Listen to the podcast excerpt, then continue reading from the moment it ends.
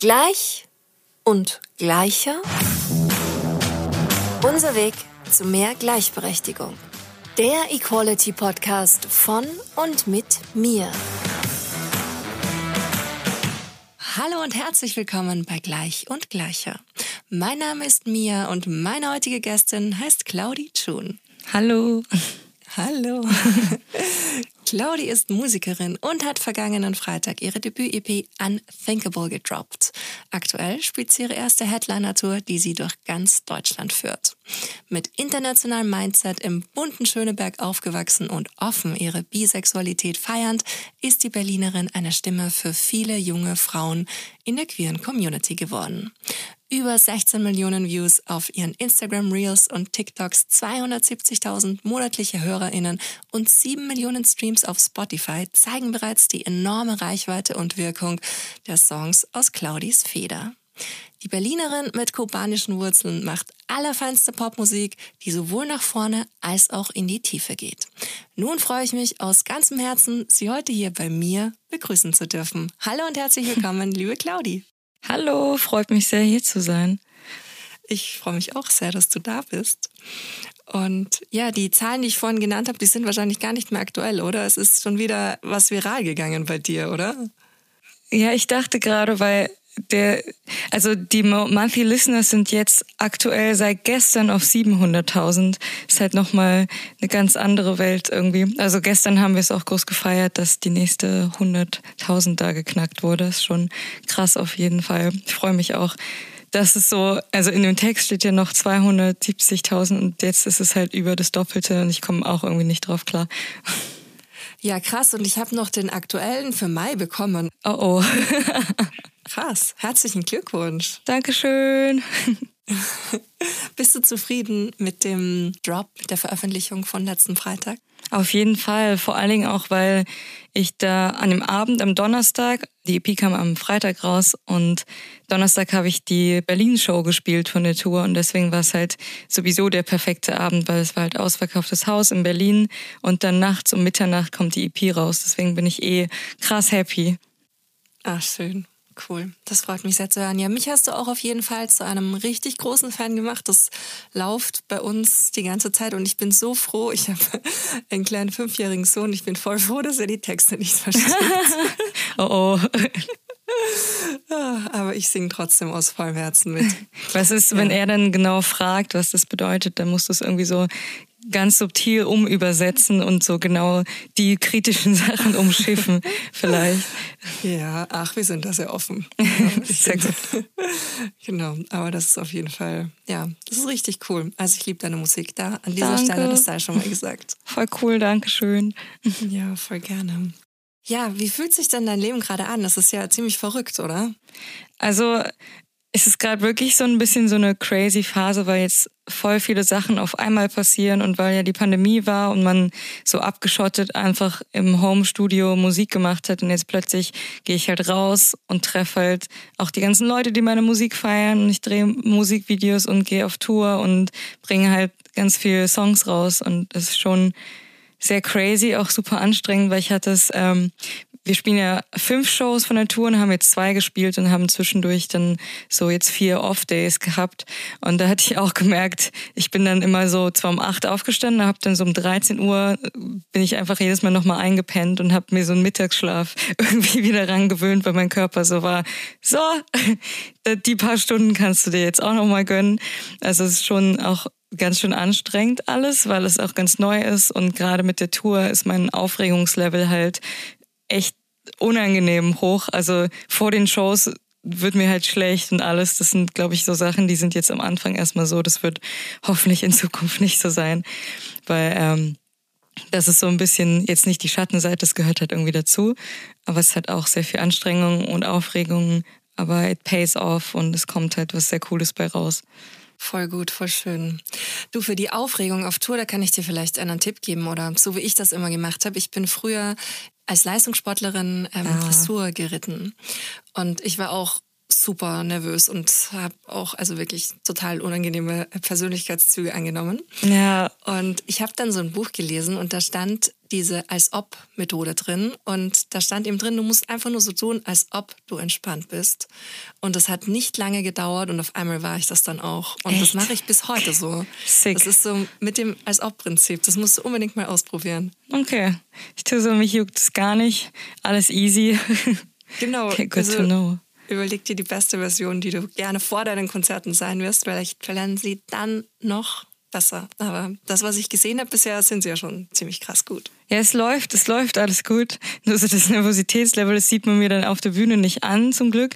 Aber es ist auch da, da.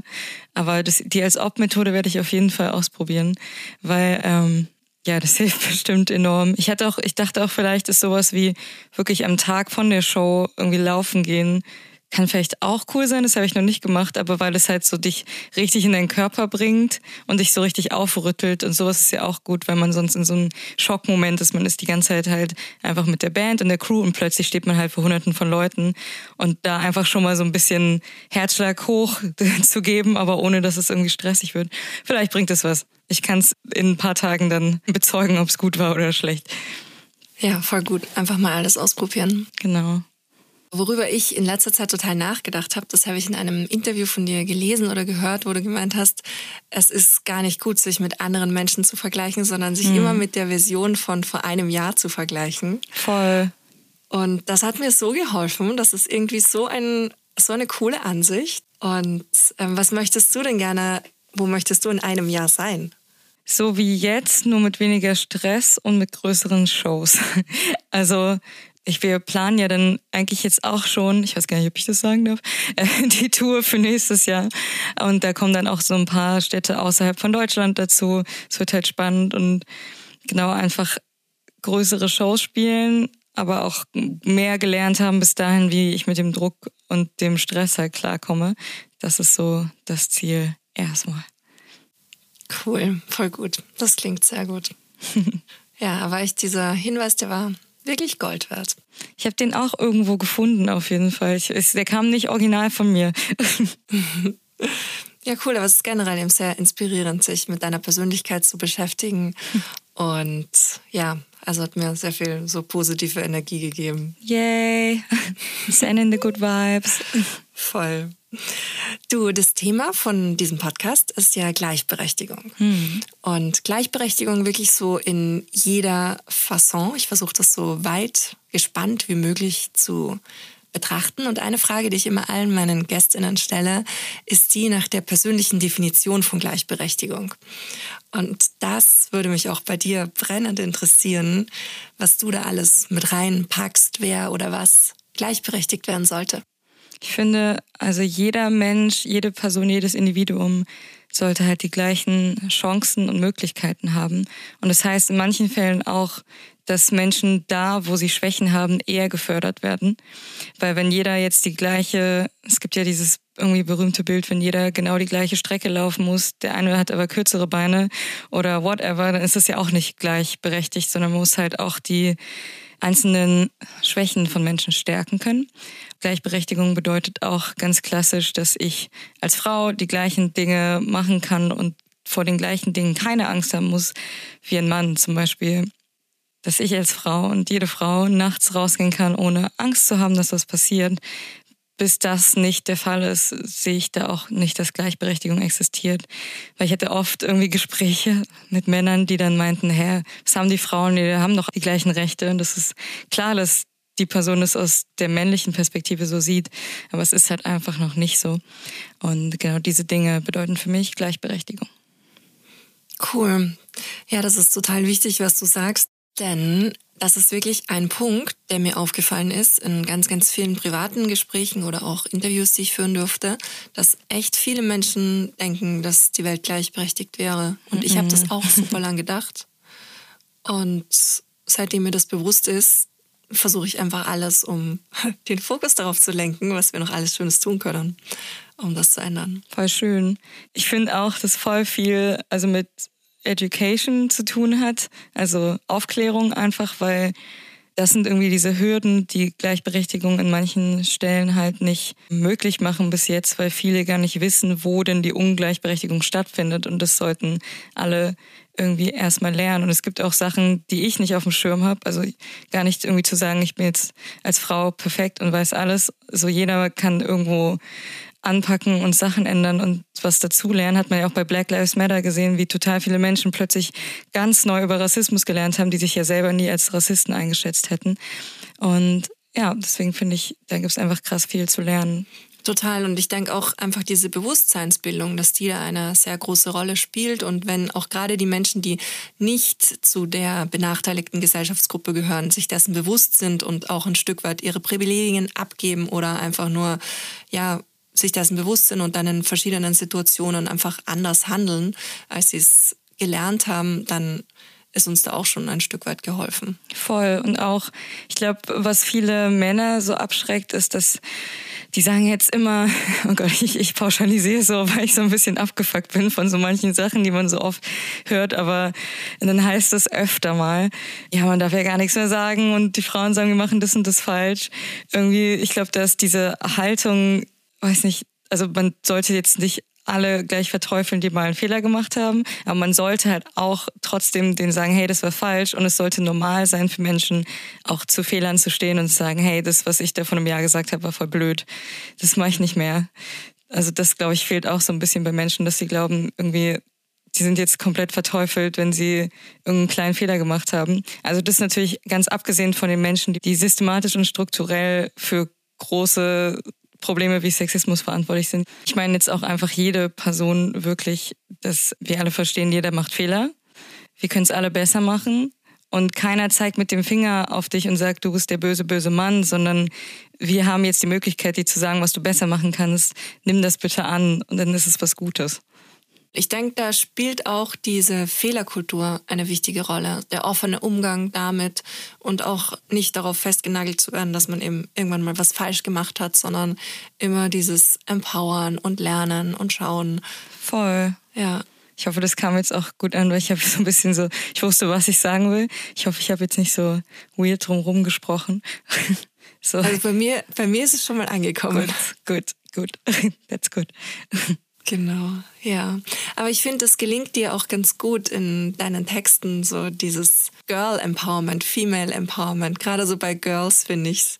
Bei ähm, der Unthinkable EP, da ist das, spitzt es nochmal so total gut zusammen und da kann man sich richtig viel rausziehen. Einfach, ja, I don't give a fuck zu sagen. The attitude. Ich schreibe ja meine Songs tatsächlich auch mit zwei Männern zusammen. Und deswegen habe ich immer einen guten Fact-Check-Moment, wenn ich überlege, ob eine Zeile vielleicht zu weit geht und ob sich dann Leute beleidigt fühlen, weil da ist ja auch die Zeile drin, whose voice is deeper with the bed between your legs? Also von wegen so, ja, wer klingt jetzt irgendwie krasser, wenn ich dir mit einem Baseballschläger zwischen die Beine haue? Und dann war ich so, Leute, ich weiß nicht, ob wir das machen können. So, dann rasten doch alle aus. Und selbst die beiden Boys meinten so, ey, so, wenn Männer nicht mit so einer Zeile klarkommen, dann haben die ein anderes Problem. Und dann dachte ich, okay, gut, wenn ihr das sagt, dann sind wir wahrscheinlich auf der sicheren Seite. Kann ich immer so nachprüfen. Aber die sind natürlich auch eher auf der Seite, dass die selbst schon super educated sind und auch Feministen sind und so. Ich finde, die sind so die Vorzeigedudes. Können sich alle ein Beispiel dran nehmen. Aber ja, genau, Girls hat so auch die Zeile Boys will be boys, die ja immer benutzt wird, wenn Männer krasses Fehlverhalten an den Tag legen, um das ein bisschen klein zu reden. Und die Zeile habe ich halt genommen und daraus Girls will be girls gemacht. Und darum geht's halt in dem Song, genau um diese Attitude. Voll gut. Du, wie ist es dazu gekommen, dass du mit deinen beiden Co-Writern zusammenarbeitest? Das war so, eine, so ein längeres Journey irgendwie, weil ich über die Jahre immer mit verschiedenen Menschen gearbeitet hatte und dann hat sich bei denen aber so rauskristallisiert, dass wir irgendwie die gemeinsame Vision ganz schnell geteilt haben. Wir haben dann angefangen, ein paar Songs einfach so zusammenzuschreiben. Und dann irgendwann haben wir Highways to Hell geschrieben. Das war auch der erste, den ich so richtig dann rausgebracht habe als Claudie June. Und der lag dann erstmal eine Zeit lang rum, weil ich nicht wusste, wie ich den rausbringe, weil der war dann schon poppiger als das, was ich vorher gemacht hatte. Und dann mit der Zeit meinte ich, okay, ich will eigentlich jetzt mit der Single an den Start gehen und das soll der Sound sein. Und dann hat es halt funktioniert und seitdem arbeiten wir einfach zusammen, weil wenn man irgendwie zwei Jahre zusammen Songs schreibt und die die auch produzieren, dann ist man halt in so einem Groove drin und man weiß genau, was für einen Sound man will. Und dann ist man da einfach in einem guten Team aufgestellt. Voll gut, das freut mich zu hören. Du und ich habe in einem älteren Interview und deswegen will ich auch manchmal gerne so Fragen nochmal nachfragen, weil oft ist es ja so, dass sich Dinge dann auch total ändern mit der Zeit. Ja. Und ich versuche auch immer genau zu schauen, okay, wenn das das zwei Jahre her ist, vielleicht ist das jetzt gar nicht mehr relevant. Aber eine Sache, die ich damals oder die ich jetzt gelesen habe von damals war, dass du gerne so, wenn du in einer negativen Stimmung bist, das kanalisierst und da einen Song draus machst und dich danach auch ein Stück weit besser fühlst. Ist das heute auch noch so? Auf jeden Fall. Ich finde gerade so die Songs, die so ein bisschen angry sind, sind sehr gut, weil ich bin so ein Mensch, ich bin leider so ein bisschen nachtragend. Wenn Leute in, zu meinen Gymnasiumzeiten scheiße zu mir waren, dann vergesse ich das immer nicht. Und ich glaube, ich trage das manchmal auch ein bisschen zu lang mit mir rum. So, da muss ich mal dran arbeiten. Aber bei Throw Up When I See Your Face geht's halt genau um so eine Sachen, die ich halt so richtig lang mit mir rumschleppe, weil der Song ist ja eigentlich nur, ich bin voll der nette Mensch so, aber du nee. Und es hilft dann halt, den Song zu singen und zu schreien. Es macht halt Spaß und es ist auch geil, wenn andere den Song singen und auch an einer Person denken, die einfach ultra scheiße zu denen war. Deswegen bei solchen Emotionen ist einfach gut, wenn man das rauslassen kann. Das ist richtig. ja, weil du kannst noch so ein netter Mensch sein. Ich glaube, jeder und jede hat einfach eine Person, die ja, schon mal irgendwie uns schlecht behandelt hat. Deswegen, ja, ich liebe dieses Lied auf jeden Fall. Und ich habe da auch so einen Menschen vor Augen und es tut mir so gut, das dann so rauszubrüllen. Oh mein Gott, das ist gut. Genau dafür ist es da. Es ist halt wirklich so, jeder hat diese eine Person. Und ich finde, also Wut ist ja, man darf ja auch mal wütend sein. Ich finde, solange man jetzt nicht die Person aufsucht und ihr auf, aufs Maul haut oder so, ist ja alles okay. Ja, also ich finde so die höchste Form der Aggressivität, die ich mir vorstellen konnte, wäre, das Lied dann noch zu versenden und so. Okay, mm, dieser Song ist, ist nur gut. für dich. hey, guck mal, ich habe einen Song gefunden, der erinnert mich voll an dich. Und dann, der fängt ja auch so relativ sweet noch an. Und dann, ich hoffe, das haben Leute gemacht. Das fände ich mal voll spannend, was die Reaktion dann war. Ich werde das ausprobieren das sehr gut. Sag mir Bescheid. Das mache ich, das mache ich. Was ich auch richtig cool finde bei deinen TikToks, wo du das eben erklärst, so wenn das und das, dann ähm, habe ich jetzt diesen Song für dich geschrieben. Das hat mir jetzt auch in der Recherche mir so ein gutes Bild gegeben. Ich glaube, ich habe dann auf einmal irgendwie deinen TikTok-Feed von den letzten zwei Jahren durchgesuchtet. Und nice. ja, das ist. Dann weißt du Bescheid. Ja, ich weiß auf jeden Fall Bescheid jetzt. Ich bin total in dein Universum eingetaucht. Du weißt einfach komplett, wer ich bin jetzt. Aber ist es so, dass du, dass du so eine Persona kreieren wolltest oder bist das wirklich so ganz un, unverschleiert du? Es ist auf jeden Fall teilweise Persona aus dem Grund, dass ich gar nicht so ultra krass selbstsicher gerade bin, wie ich in manchen Songs bin. Bei Mami Issues geht es ja eigentlich darum, ich bin so hot, du stehst auf mich und nennst mich Mami und so. Und das ist eigentlich eher, manchmal sind die Songs so eine Seite von mir, die ich eher elevaten will, also die ich eher noch mehr haben möchte, als ich sie habe. Ich habe auch gemerkt, dass voll viele Songs so, oder generell so wie ich jetzt bin und wie ich auftrete, ist voll viel so, wie ich früher immer so mit 13, 14, 15 sein wollte und mich aber nicht getraut habe. Und ist so ein bisschen jetzt so ich bin so irgendwo in der Mitte zwischen dem 13, 14, 15-jährigen Ich und Claudie June bin ich so privat irgendwie und ich will halt noch eher so selbstsicher und don't give a fuck sein, wie wenn ich Musik mache. Aber es ist auf jeden Fall nicht, dass ich jetzt eine Person kreiert habe, die überhaupt nicht ich ist, sondern es ist eher so ein Teil von mir, der schon da ist und den habe ich halt komplett groß gemacht und ja, das ist, wie ich dann auftrete und gerne auch noch mehr sein möchte. Klingt vielleicht so ein bisschen absurd, weil wenn ich auf der Bühne bin, dann bin ich ja voll da und performe auch und bin voll selbstsicher. Aber es ist trotzdem auch, kommt noch nicht so 100 Prozent von innen, wie ich es gerne in Zukunft hätte. Aber man arbeitet ja auch an sich selbst. Von daher. Also ich kann das total nachvollziehen. Ja. Ich habe ähm, viele Jahre lang als Regisseurin gearbeitet und Musikdokus gedreht und bin da auch vielen KünstlerInnen sehr nahe gekommen oder durfte denen nahe kommen. Und das ist ja was ganz ganz Normales. Also für mich jetzt, dass man eben bewusst sich so, also bewusst sich ein Stück weit das auch überlegt. Und es ist ja auch schön, wenn du sagst, dass du dann gerne so sein willst wie die Person, die du erschaffst, weil du damit ja auch automatisch so wirst. Ja, voll. Irgendwann äh, wache ich auf und dann liegt die Claudia June Persona so neben mir. Wir sind so, hä? so gespaltene Persönlichkeit. Nee. Aber ja, auf jeden Fall, genau, es bin ich, aber auch eher so die Sachen an mir, die ich eh mag, noch mehr nach draußen. Voll, voll gut. Ja, gespaltene Persönlichkeit ist ein super Stichwort, weil. What? Haben wir das geplant? ich wollte nämlich auch über das Thema Mental Health mit dir sprechen, weil mm. du mit dem ja auch sehr offen umgehst. Ja. Und woher kommt das? Ich glaube, ich habe einfach schon früh damit Erfahrungen gemacht. Also teilweise in meiner Familie und großen Teil auch im mir selbst, ähm, dass es einfach für mich schon ein Thema ist, irgendwie seit ich 13, 13, 14, 15 bin, die berühmten Jahre. Ich hatte halt schon früher, weiß ich, dann war ich beim Schulpsychologen mal und der hat dann Verdacht auf Social Anxiety. Das war so das Erste, was irgendwie gesagt wurde, was jetzt auch witzig ist, wenn man jetzt halt so Shows spielt und so. Genau, und dann ich habe halt auch Therapien gemacht und so, weil ich finde generell, egal was man hat oder nicht hat, jeder Mensch sollte mal Therapy machen, weil wir alle schleppen irgendwas mit uns rum, weil ich glaube, kein Elternhaus, keine Family ist zu 100% perfekt, außer so ein paar krasse Ausnahmen. Ich denke einfach so, meine These ist, jeder Mensch sollte einfach mal Therapy machen.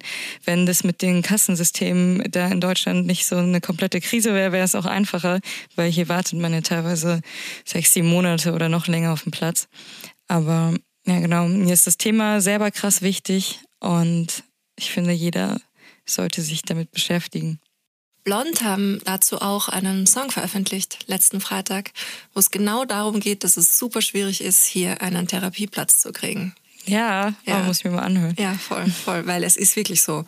Ja, es ist doch so, dass irgendwie ähm, viele PsychotherapeutInnen nicht gesetzliche Krankenkassen PatientInnen übernehmen können, sondern eher private. Und deswegen hat man so einen großen Topf an PsychotherapeutInnen. Viele können aber wirklich nur Leute, die privat versichert sind, behandeln, einfach aus gesetzlichen Gründen. Und es ist auch nicht so, eigentlich ist es nicht so, dass man das nicht ändern könnte. Es ist nur irgendwie nicht auf der Agenda bei der Politik so richtig oben.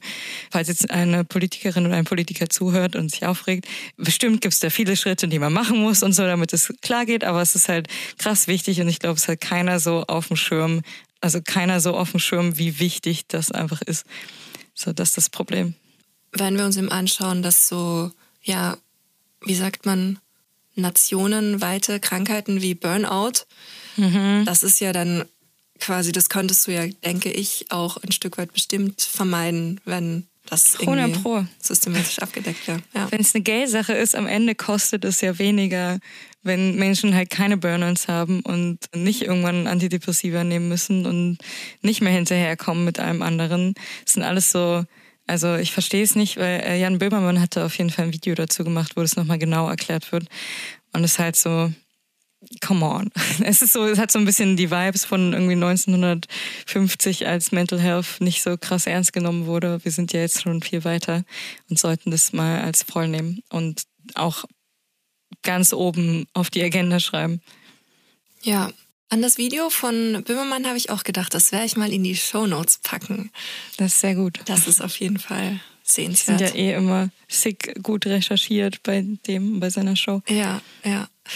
Ja, ich habe auch mal ein Panel moderiert zum Thema, wie fair ist unser Gesundheitssystem. Und da sind eben hm. auch super viele Dinge, die mir dann auch nochmal so in der Gebanntheit bewusst wurden, weil ja, das ist ja quasi nur so eine kleine Auswirkung von einem großen System, was einfach in sich alles andere als fair und auch gleichberechtigt ist. Voll, voll gut. This is what we gotta talk about. Das ist wichtig. Ich werde auf jeden Fall eine Folge machen zum Thema, eben wie, ist, wie fair ist unser Gesundheitssystem hier in Deutschland. Und weißt du, was auch ein super spannendes Thema ist, ist diese Gendermedizin. Das ist mhm. auch total krass. Da habe ich mir jetzt erst letztens ein Buch bestellt. Wenn du dich damals mal beschäftigen willst, da wird dir auch bewusst, boah, krass, wie ungleichberechtigt einfach unser System ist und wie lebensgefährlich das für Frauen mhm. sein kann. Oder das habe ich auch gehört. Ja. Voll mit, vor allen Dingen, äh, dass ein Herzinfarkt bei einer Frau, einem Mann sich anders zeigt und aber in der Medizin alles eher an Männern getestet wurde. Das ist ja, glaube ich, so eins dieser Problematiken, die es da gibt. Genau, das ist ein Beispiel. Das ist sehr richtig mit dem Herzinfarkt. Aber es ist generell so, dass bisher im Medizinstudium, wenn du Medizin studierst, wird das nicht berücksichtigt, dass Männer und Frauen andere Symptome und What? einfach andere Körper haben. Das ist crazy. Also es sind ja auch so viele Sachen. Also es ist ja nicht nur ähm, Medikamentenmenge auf Körpergewicht verteilt, sondern halt auch, also wir haben ja generell dann einfach unterschiedliche ähm, Mengen an Fett und Wasser im Körper. Und das sind ja so viele Sachen, die so auf kleiner Ebene, wenn du verschiedene Medikamente nimmst, halt eine Rolle spielen. It's crazy. Also ich bin gespannt auf die Folge. Voll, ja. Da schicke ich dir dann, wenn sie draußen ist, schicke ich sie dir. Nice, ja, danke. Super, super schönes, spannendes Thema. Und vom Thema Gesundheit können wir super gut über switchen zum Thema Sexualität. Mhm. Weil du gehst ja sehr offen mit deiner Bisexualität um. Woher kommt das? Ähm, ich glaube, ich hatte selber nie so einen richtigen Coming-out-Moment für mich jetzt vor meiner Family, weil ich habe das irgendwie, ich weiß auch nicht, ich glaube, das ist so ein Ding, was viele gerne haben und für viele auch wichtig ist, dass man sagt so, jetzt I'm coming out, I'm bi, I'm gay, I'm pan, whatever. Aber ich glaube, bei mir kam das irgendwie auch so ganz schleichend und dann irgendwann habe ich so gecheckt und war dann so, okay. Und ich habe gar nicht so viel Gedanken da rein investiert, weil es, weil ich am Anfang, ich glaube, ich war irgendwie so 14, 15 oder so, als ich so meinen ersten so heftigen Crush hatte auf ein Mädchen. Und dann noch ein bisschen jünger. Und ähm, ich habe es aber auch halt niemandem erzählt ich war ja eh, da war Social Media nicht so ein Ding. Das heißt, ich habe das gar nicht online irgendwie thematisiert. Und erst so, als ich dann TikTok entdeckt habe und auch irgendwie mehr Menschen meine Musik gehört haben, hatte ich dann plötzlich auch so das Bedürfnis, jetzt darüber zu sprechen. Weil es war immer so under the radar. Jetzt plötzlich war es so, ah, okay, man kann offen über seine Bisexualität sprechen. Es kann so ein Ding sein, man kann halt einfach dazu stehen und es so in der Öffentlichkeit einfach auch Thema machen. Und dann hat sich das so irgendwie rauskristallisiert, dass ich halt andere CreatorInnen gesehen habe, die halt zu ihrer Bisexualität standen, war so mega cool. Das ist ja auch ein Teil von mir. Warum soll ich den jetzt irgendwie, also warum soll ich nicht darüber sprechen? Und ja, dann hat sich das so langsam so ein bisschen rauskristallisiert und dann war ich immer offener und dann kam auch immer mehr cooles Feedback zurück von anderen queeren Menschen und dann irgendwann war ich da und war bi und war und alle wussten Bescheid, nur meine Familie irgendwie nicht, weil mir das auch dann irgendwie gar nicht so wichtig war, weil ich dachte so, es ist, geht die irgendwie gerade nicht so viel an. Und dann habe ich aber das äh, Fuck You in My Head Musikvideo gedroppt, wo ich ja auch, wo in der einen Hälfte ich mit einem Mann flirte, in der anderen Hälfte mit einer Frau. Und da habe ich mich aus Versehen vor meiner Family geoutet, weil keiner es so 100% wusste, weil es gab immer nur so Vermutungen. Und das war so ein bisschen das Journey.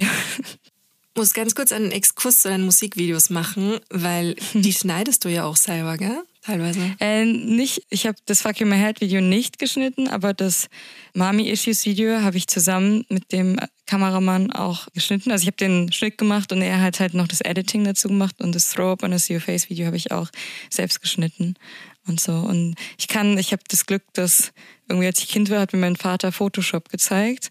Und dann war ich schon so drin im Arbeiten halt mit so Bildbearbeitung und irgendwann habe ich ein Praktikum gemacht und habe mir dann das Videoprogramm von denen geholt, Premiere, und habe dann halt gelernt, wie man Videos schneidet. Also ich kann es jetzt nicht, ich kann jetzt nicht ich würde, also ich kann es schon gut, aber ich würde jetzt nicht Geld dafür verlangen, weil ich es halt nie richtig gelernt habe oder so.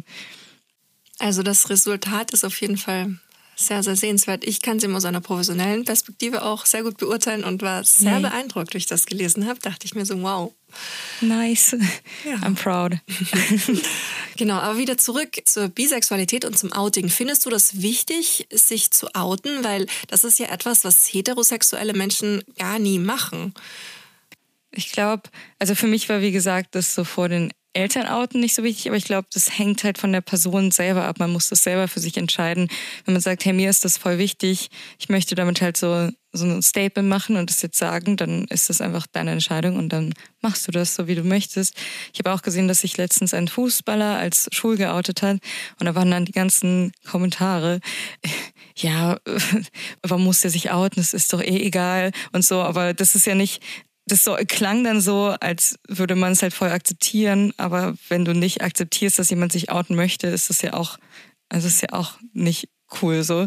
Weil gerade wenn man jetzt in so einer Branche ist zum Beispiel und damit auch so ein Vorreiter für Menschen sein kann, ist es ja auch super, kann es super wichtig sein, sich zu outen, wenn man es selber möchte. Also wenn jetzt halt FußballerInnen, SchauspielerInnen oder so sich outen, hat es ja nochmal einen krassen Impact und hilft super vielen Menschen, die sich nicht getraut haben. In so einem Fall ist es halt wirklich was voll Gutes, aber es ist am Ende natürlich niemand gezwungen und muss es auch nicht machen. Voll schöner Ansatz. du, und wie fühlst du dich in der LGBTIQA Plus Community aufgehoben? Ich finde, das sind einfach sowieso die coolsten Leute auf meinen Konzerten immer, weil es ja auch super viele queere Menschen auf meinen Konzerten gibt. Und ich hatte selber immer so voll wenig Berührung so richtig mit der Community, weil ich als Bifrau öfter halt mit Männern zusammen war und dadurch eh keiner das irgendwie richtig auf dem Radar hatte, dass ich auch auf Frauen stehe. Und ich habe jetzt dadurch, dass ich selber offen darüber spreche, voll viel Kontakt zur Community und ich finde es halt voll cool und es hilft mir auch voll selbst dazu zu stehen, weil auch wenn ich offen darüber sprechen kann, habe ich auch immer Zweifel und ja, Angst auch, dass ich doch halt bei Phobia erfahren werde und so, weil das gibt's halt auch. Oder das, also man kriegt ja auch manchmal einen Kommentar, LGBTQ ist shit oder so, schreibt dann jemand auf TikTok oder Instagram. Und ich weiß aber, dass ich halt jetzt so eine coole Community dabei habe, die halt mir den Rücken stärkt und ich inspiriere die wiederum und das ist halt voll cool. Voll schön. Yay. und spürst du auch innerhalb von der Community so Spannungsfelder oder würdest du sagen, dass das sich für dich sehr ausgeglichen und auch empowernd anfühlt? Für mich fühlt es sich empowernd an, aber ich weiß halt auch, dass es in der Community natürlich Spannungen gibt. Und ich glaube, ich habe selber so Angst vor Biphobia ist so eine Sache, aber das ist, glaube ich, das muss ich eher so mit mir selbst klären, weil ich ja noch nicht so richtig lange offen als Bi dastehe, dass ich halt selber noch meine Zweifel habe, ob ich halt als voll gesehen werde, so in der Queer Community oder halt auch von straight Menschen, von straighten Menschen. Aber es gibt überall auch so Spannungen, aber so insgesamt würde ich einfach mal sagen, dass die Community einfach die coolsten Leute ever sind. Schön. Das freut mich sehr zu hören. Ist es eigentlich immer noch so, dass du nach wie vor in Schöneberg lebst oder lebst du mittlerweile in einem anderen Viertel? Gerade noch in Schöneberg. Hat dir denn ähm, dieser offene Zugang auch in Schöneberg und für mich ist es halt irgendwie so das bunte, queere Viertel schlechthin einfach auch, weil die hm. Straßen allein schon so bunt sind und die Läden und das ist so, ach, ich fühle mich da auch selber so wohl. Ich mache immer, ich, ich wohne nicht in Schöneberg, ich mache da gerne Ausflüge hin, so Tagesausflüge und verbringe dort meine Zeit. Hat dir das auch irgendwie geholfen oder dich dazu inspiriert, jetzt heute so offen damit umzugehen? Ich glaube generell Berlin einfach, weil wenn ich jetzt in, auf dem Dorf groß geworden wäre, wäre es, glaube ich, ein ganz anderes Ding gewesen, weil so diese Stadt ist, glaube ich, eh nicht Deutschland, sondern so eine kleine Insel für sich, wo alles möglich ist. Das merkt man immer, wenn man woanders hingeht. Berlin ist halt so diese Bubble. Und da ist man ja eh mit allen Sachen konfrontiert, die es gibt. Und dann äh, sieht man sich auch selbst in viel mehr Menschen wieder. Und das gibt mir, glaube ich, auch einfach so die Motivation zu sein, wie ich bin und auch dazu zu stehen. Stichpunkt zu sein, wie du bist. In dem, wir haben voll die guten Überleitungen, oder? Voll, was los? Mega. Weil ich in einem Pressetext auch lesen durfte, dass du auf dem Weg bist, dein Idealbild zu leben. Da wollte ich natürlich unbedingt wissen, wie dieses Idealbild ausschaut. Ich glaube, mein Main-Ding, mein Main-Ziel ist nochmal Therapy zu machen, wie ich ja auch meinte. Das ist so, finde ich, ist das Ding, was jeder Mensch machen sollte, wenn ihr das hört und überlegt, macht es. ja, ich glaube, es gibt einfach so voll viele Sachen, weil ich bin jetzt 23 und es gibt so ganz viele Sachen, die ich eh noch mit mir rumschleppe aus Kindheit und Jugendalter und so, die ich, wo ich noch nicht so richtig drüber nachgedacht habe, weil die Zeit, wo ich jünger war, war auch so eher die Zeit, wo Mental Health irgendwie schon ein bisschen wichtiger war, aber es war trotzdem eher so, Menschen haben sich darüber lustig gemacht. Es war so eine Zeit, wo halt, äh, ich finde es immer so an dem Beispiel von als Justin Bieber Baby rausgebracht hat und halt die Leute ihn gehasst haben und er das meist gedislikte Video waren so heute würde nie wieder so eine große Menschenmasse zusammenkommen und so eine Person so einfach nur hassen, so weil das, also wir waren irgendwie so ganz anders drauf, auch mit so den Wertebildern und so, die wir hatten, wenn man sich so Britney Spears anguckt, wie die verurteilt wurde dafür, dass sie sich sexy zeigt. Und dann hieß es irgendwie, ja, die Kinder, die sehen das und sie sagt so, hey, ich bin nicht deren Mutter. Und die wurde aber trotzdem halt ähm, dafür fertig gemacht. Und ich glaube, wir kamen halt generell aus so einer Zeit, wo man einfach nicht sich so richtig mit sich selbst beschäftigt hat, generell. Und deswegen glaube ich, ist es halt jetzt so wichtig, wo Aufklärung irgendwie viel wichtiger wird für Menschen und man sich viel mehr mit sich selbst beschäftigt und äh, Mental Health und Sexualität und so, dass man einfach nochmal losgeht und aufarbeitet, was fehlt. Und für mich ist mein Idealbild, dass ich alle Sachen, die ich habe, wo ich nicht mit im Reinen bin, dass ich da mit mir im Reinen bin. Das ist so das Wichtigste, weil du kannst halt die großen Shows spielen, wenn du irgendwie nicht happy bist, dann bist du auch nicht happy, wenn du vor 10.000, 100.000 Leuten spielst, whatever. Deswegen, das ist so das Wichtigste. Und was so meine Musik angeht, ist mein Idealbild halt diese großen, coolen fucking Shows zu spielen und einfach ja noch mehr Leute zu inspirieren mit meiner Mucke. Und das sind so die beiden wichtigen Sachen, um dass, dass ich da meinem Idealbild entsprechen kann. Schön. Also, was du am Anfang gesagt hast, diese Reise zu sich selbst, ich finde, das ist das Wichtigste im Leben eigentlich, unsere wichtigste Aufgabe, zu uns selber zu finden. Und ich hatte dieses unglaubliche Glück, ich bin schon ein bisschen älter, jetzt Mitte 30, ähm, dass ich immer wieder mal so Breaks nehmen durfte, um einfach nur wirklich zu mir zu finden. Ich war übrigens auch einmal für den längeren Zeitraum auf Kuba und ah, nice. habe dort versucht, zu mir selbst zu finden. In Havanna ein halbes Jahr lang. Das war echt super schön. Das ist cool. Wie, wo hast du da in einem Hotel gewohnt oder so Airbnb? Bei einer Freundin. Ah, ich hatte dort einen nice. Kontakt, das war total lustig.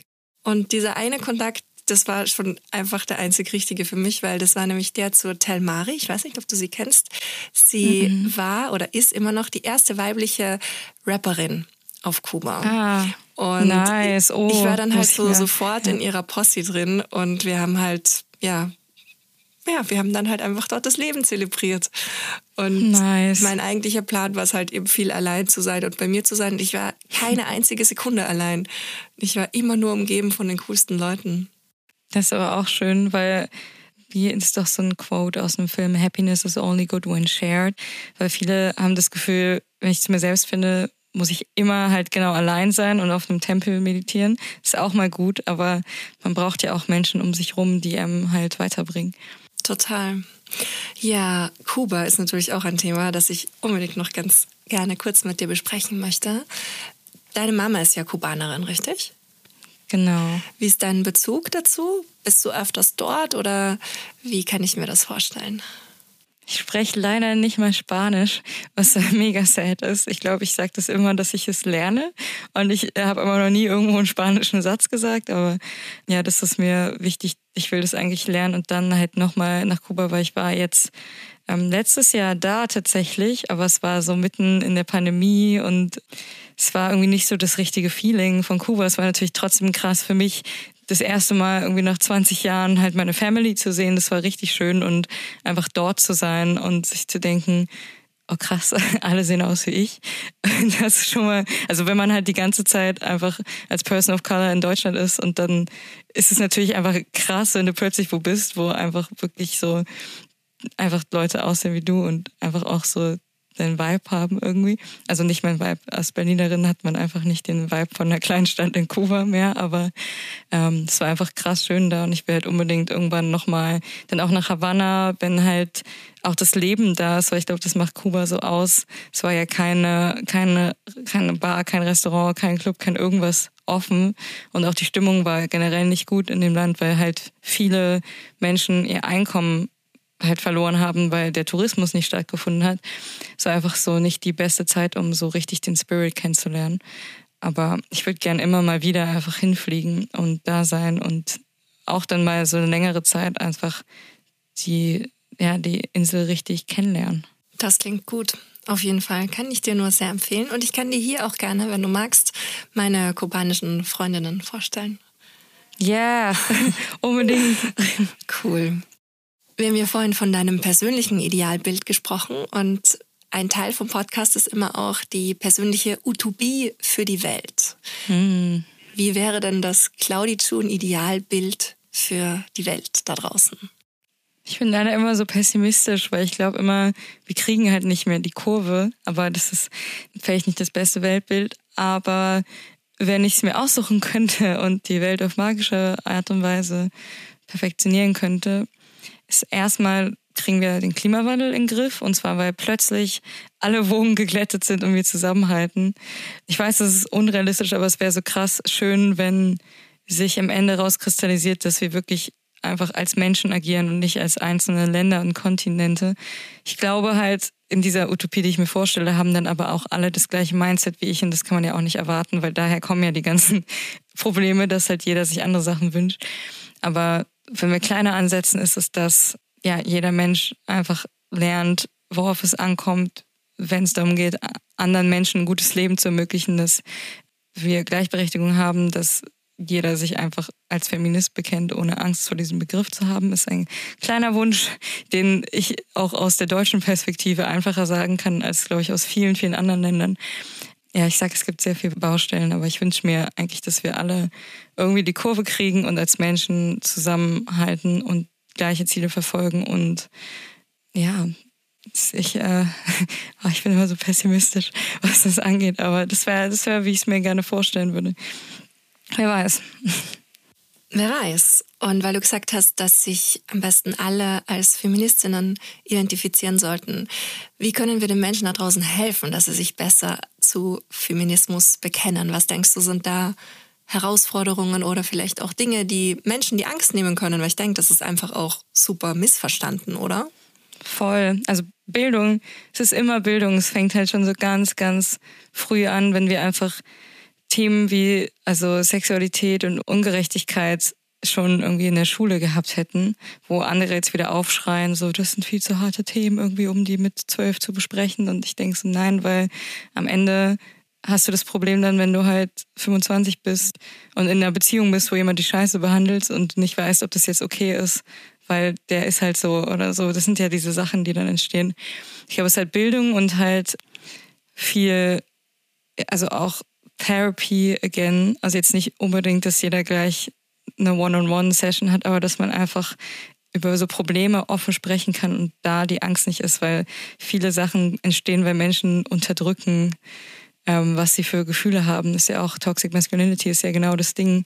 So, man darf nicht dazu stehen, dass man verletzt ist und dann verschließt man sich immer mehr und dann verwandelt sich das halt vielleicht irgendwann in eine Aggression und das muss man halt irgendwie im Kern finden und ähm, helfen. Ich glaube auch, was ganz viele Menschen einfach falsch verstehen, ist, dass Feminismus ja einfach nur Gleichberechtigung genau. bedeutet. Und nicht, dass wir jetzt hier das große Matriarchat ausrufen. Einfach Frauen an die Macht, Männer werden unterdrückt. Das ist das, das ist das, ähm, was sie sich alle vorstellen und wir sind alle Hexen, weil das Fem dann irgendwie so erschreckend ist am Anfang von Feminismus. Aber ja, es, es kann auch nicht die Ausrede geben für Männer, dass sie sagen, warum heißt es dann so, wenn man es einmal googeln kann, dann auch weiß, dass es für Gleichberechtigung steht. Ist halt so, ja, ich reg mich wieder auf. Ich reg mich wieder auf. Aber ja, Feminismus heißt Gleichberechtigung. Und es heißt Feminismus, weil die Frauen eher nicht gleichberechtigt waren und man da erstmal auch ansetzen muss. Deswegen. Ja. Das ist schön. Das hast du gut erklärt, auch warum das so heißt. Ja, That's facts. Ich glaube zwar nicht, dass, ich weiß nicht, falls jemand zusieht und es noch nicht wusste, jetzt wissen, jetzt wisst ihr es. Ich glaube, es werden wahrscheinlich eh eher Menschen zusehen, die schon Bescheid wissen. Aber man kennt immer Leute, die nicht Bescheid wissen. Und genau die wird es dann auch erreichen. Genau. Ja. Grüße gehen raus. Du, und das zweite Thema, was du genannt hast, war Klimagerechtigkeit, Klimaschutz, dass wir da doch noch sozusagen das Ruder rumreißen. Hm. Hast du dir eigentlich auch mal überlegt, das künstlerisch zu verarbeiten, das Thema? Ich habe irgendwann vor längerer Zeit mal einen Song drüber gemacht. Ich glaube, ich traue mich jetzt gerade wieder gar nicht so an das Thema ran. Also den, den Song habe ich auch nicht mehr online, weil ich so das Gefühl habe, das muss man so krass künstlerisch umsetzen und in meinen Pop-Songs passt das irgendwie gar nicht so rein, weil ich so ganz persönliche, alltägliche Sachen eher verarbeite. Also vielleicht in der Zukunft oder was auch immer spannend ist, ist, wenn viele KünstlerInnen zusammenkommen und gemeinsam darüber singen und dafür aufrufen. Das finde ich cool. Aber ich glaube, jetzt gerade sehe ich es noch nicht in einem Song, aber vielleicht finde ich einen anderen Weg. Das finde ich ganz cool. Wir gucken, was die Zukunft bringt. Eine Organisation, die ich dir an der Stelle auch sehr ans Herz legen kann, beziehungsweise es ist mehr ein Netzwerk, eine Community, Music Declares Emergency. Ah, okay da kann ich dich sehr gerne mit ihnen connecten und da kannst du auch die klären. Und ja, damit sozusagen einen kleinen Beitrag leisten. Das klingt cool. Gerne, gerne. Also wir haben deine Freundin in Kuba, dann Music Declares Emergency, noch irgendwas war auf der Liste. Aber ich glaube, das waren so die Main-Sachen. Oder irgendwas genau. war. Im Schnitt nachher, ja, dann schreibe ich dir einfach. Perfekt. ja. Stairway to Equality. Deine Steps zu mehr Gleichberechtigung. Ja, ähm, wir sind auch schon langsam, kommen wir zum Ende von unserem Gespräch.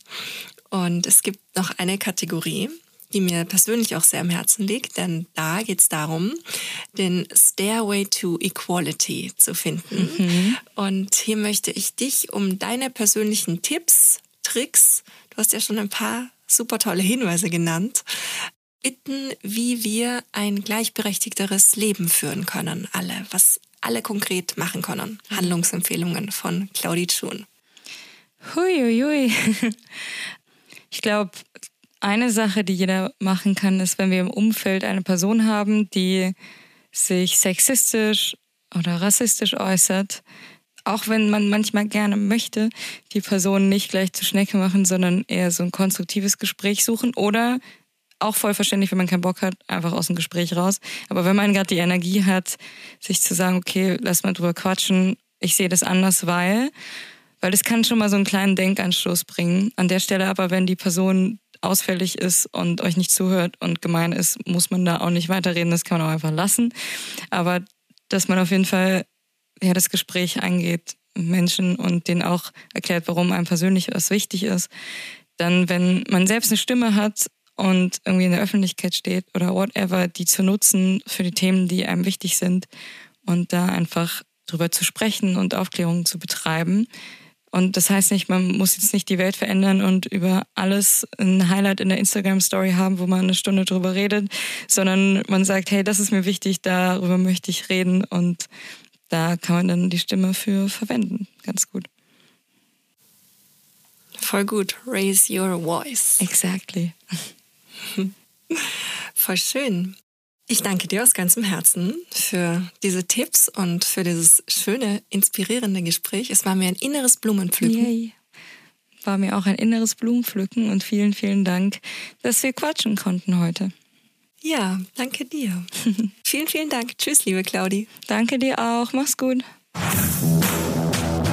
Vielen herzlichen Dank fürs Zuhören. Das war Gleich und Gleicher euer Equality Podcast von und mit mir. Damit ihr euren Zukunft keine Folge mehr verpasst, abonniert den Podcast und folgt mir auf Instagram.